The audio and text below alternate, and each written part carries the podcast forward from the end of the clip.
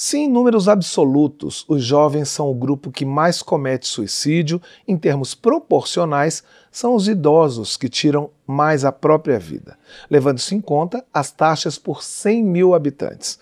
Preocupada com esses dados, a Comissão de Defesa dos Direitos da Pessoa Idosa da Câmara vai debater hoje como reverter esse cenário.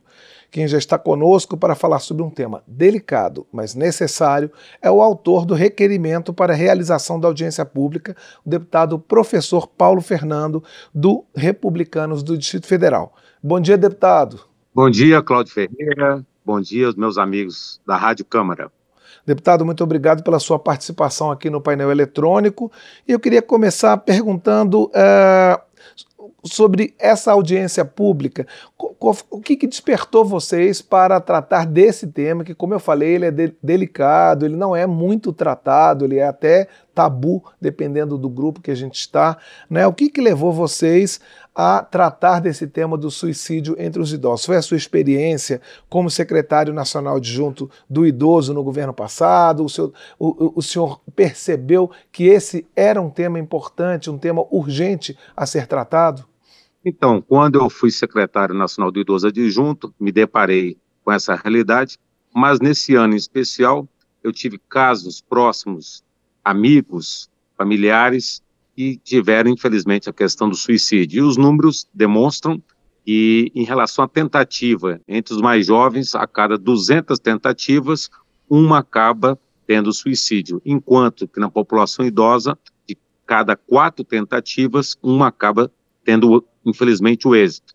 Isso decorre muitas vezes pelo isolamento do idoso, muitas vezes ele ficou viúvo, a sua esposa faleceu, às vezes faleceu um filho, isso vai gerando um processo de depressão, processo de abandono, muitas vezes os filhos, os netos já estão criados e aquele idoso acha que ele não é mais necessário, e isso então acaba levando um quadro né, de doença mental, ou seja, transtornos mentais, muitas vezes aliado à questão do álcool, do consumo exagerado do álcool, e infelizmente acaba ocorrendo nesses casos de suicídio. Agora, deputado, ah, existem redes de proteção para esse idoso, porque o senhor falou de solidão, né? quer dizer, a pessoa acaba perdendo alguns entes da família, se, é, se isola por, né, por, por vontade própria, mas assim, como fazer, com, aumentar essas redes de proteção para os idosos, né, entre os vizinhos, entre os próprios familiares, como é que o poder público pode agir nesse sentido? Aquela pessoa potencial do suicídio, ela manda sinais e muitas vezes a família não consegue perceber isso. Esse sinal, então, é um estado depressivo bem acentuado, como eu já falei, a questão do álcool, a questão do isolamento. Então, nós temos aí todo o Sistema Único de Saúde, que tem profissionais qualificados para atender, não só médicos geriatras, mas psiquiatras e também pessoal da área de psicologia. E uma coisa que nos chamou muita atenção é a questão da subnotificação. Então, muitas vezes, quando ocorre esses casos de suicídio, a família, ela fica, entre aspas, ela fica envergonhada. Ela acha aonde que nós erramos, quem foi que errou. E, muitas vezes, os dados estatísticos do suicídio, então, eles não são apurados na sua plenitude, porque muitas vezes, em face a essa subnotificação, as próprias autoridades da área de saúde não acabam não tendo os números reais da quantidade de idosos que cometem o suicídio. Deputado professor Paulo Fernando, é, os idosos, você só falou em vergonha da família, mas os próprios idosos, quando se encontram numa situação dessa de solidão, de, de tendência à depressão por conta desses eventos que o senhor já citou, o idoso também às vezes tem vergonha de pedir ajuda né, ele é, é, é, é, ainda é sinônimo de fracasso na nossa sociedade, a gente pedir ajuda profissional, procurar um profissional para tratar dessas questões de saúde mental? É, eles não querem muitas vezes incomodar os filhos, incomodar os netos, né, acham que está sendo um estorvo, está sendo um transtorno, e aí acaba agravando o quadro, ficando cada vez mais deprimido, cada vez mais dependente do álcool, principalmente, mas nós temos também outras organizações que ajudam os idosos, né? O mais famoso deles, mais conhecido, é o CVV, o Centro de Valorização da Vida, e ter pessoas qualificadas que atendem por telefone, agora atendem também pela internet, mas muitas vezes esse idoso não tem acesso a esse sistema do CVV. Então é importante sempre que nas famílias, no grupo de amigos, se divulgue que existe sempre um braço amigo, um ombro amigo, que pode dar aquela palavra de conforto e, conforme o caso, obviamente, encaminhar para os profissionais qualificados, quer psiquiatras, quer psicólogos. Agora, deputado, o que é que o legislativo pode fazer nesse sentido? O que, é que vocês estão discutindo em relação a projetos de lei, propostas em geral que possam modificar esse quadro? Então, a nossa comissão do idoso, preocupada com isso, estamos fazendo gestões junto não só ao Ministério da Saúde, mas à Secretaria Nacional do Idoso, para que possamos destinar dentro do orçamento emendas para que tenhamos cada vez mais programas, não só de prevenção à questão do suicídio em relação aos idosos, mas também para atender aquelas pessoas que tentaram cometer o suicídio e não obtiveram êxito, né? porque a, a probabilidade dela tentar a segunda, terceira vez é, é muito alta. Então, essa é uma preocupação da nossa comissão, razão pela qual, hoje, a partir das 14h30, estaremos realizando esse importante seminário que é o suicídio entre as pessoas idosas. Este é o painel eletrônico e nós estamos conversando com o deputado professor Paulo Fernando, do Republicanos do Distrito Federal. Ele é autor do requerimento para a realização de uma audiência pública que vai tratar do suicídio entre idosos. Deputado, eu queria chamar a atenção para um item que o senhor falou nessa sua última resposta. Quer dizer, a gente, enfim, olha para esses números e a gente acaba, enfim, tendo até uma atitude às vezes mais fria em relação a essas estatísticas, mas o senhor eh, levantou uma questão sobre as pessoas que tentam o suicídio e não tem êxito. É, é, é possível ter programas específicos para o acompanhamento da saúde mental dessas pessoas? Sem dúvida nenhuma, segundo os psiquiatras, a tentativa de suicídio não obteve êxito, vai gerando mais transtornos e principalmente como que eu posso fazer a segunda vez para obter êxito.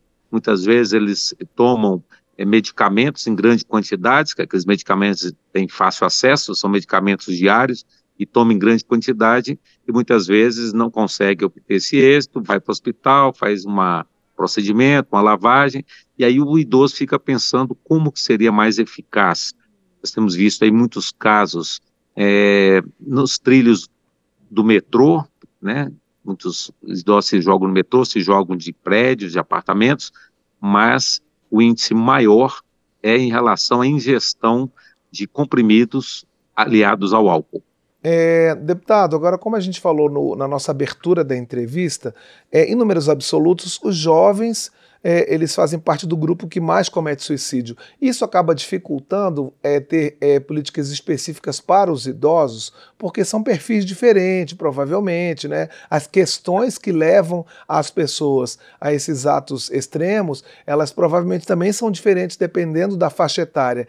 É, é necessário segmentar essas políticas públicas para você atender cada faixa etária é, de uma maneira diferente?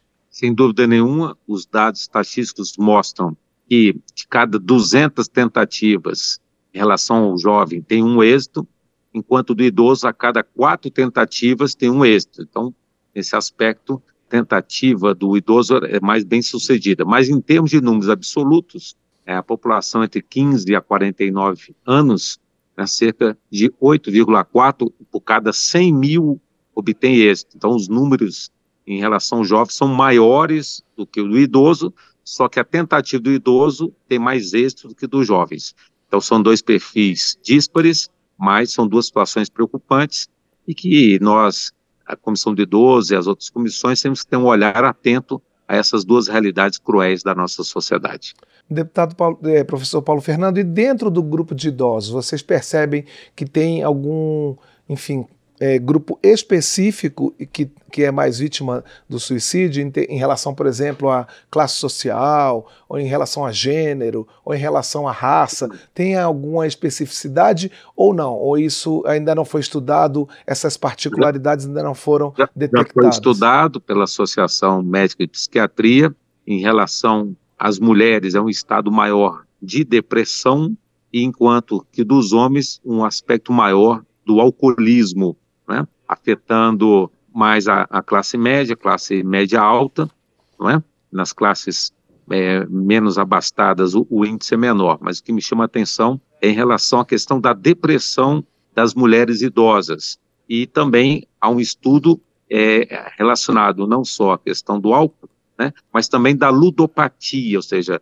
é, muitas mulheres aposentadas, viúvas, acabam se viciando em jogos, né, e isso acaba gerando, então, um agravamento da situação de depressão. Deputado, o que você espera dessa discussão de hoje? Quem são os convidados? Como é que, que, que, que, tema específico dentro dessa temática mais geral que vocês vão tratar na audiência pública? Então, nós estamos chamando especialistas, principalmente da Associação Brasileira de Psiquiatria, que são aqueles profissionais que trabalham na ponta para que eles possam nos dar dados médicos, dados científicos concretos para que a nossa comissão possa avaliar esse quadro como eu falei, tem a questão da subnotificação e isso acaba gerando uma certa névoa, uma nebulosa, que a gente não sabe concretamente quais são os dados. Então, com a ajuda desses especialistas hoje à tarde, nós vamos ter dados mais concretos, científicos, e a partir daí, então, a gente ter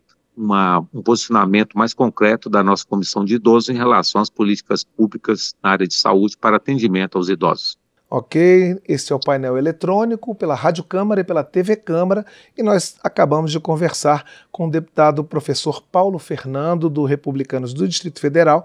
Ele é autor do requerimento para audiência pública que acontece hoje na Comissão de Defesa dos Direitos da Pessoa Idosa e que vai tratar do suicídio entre idosos.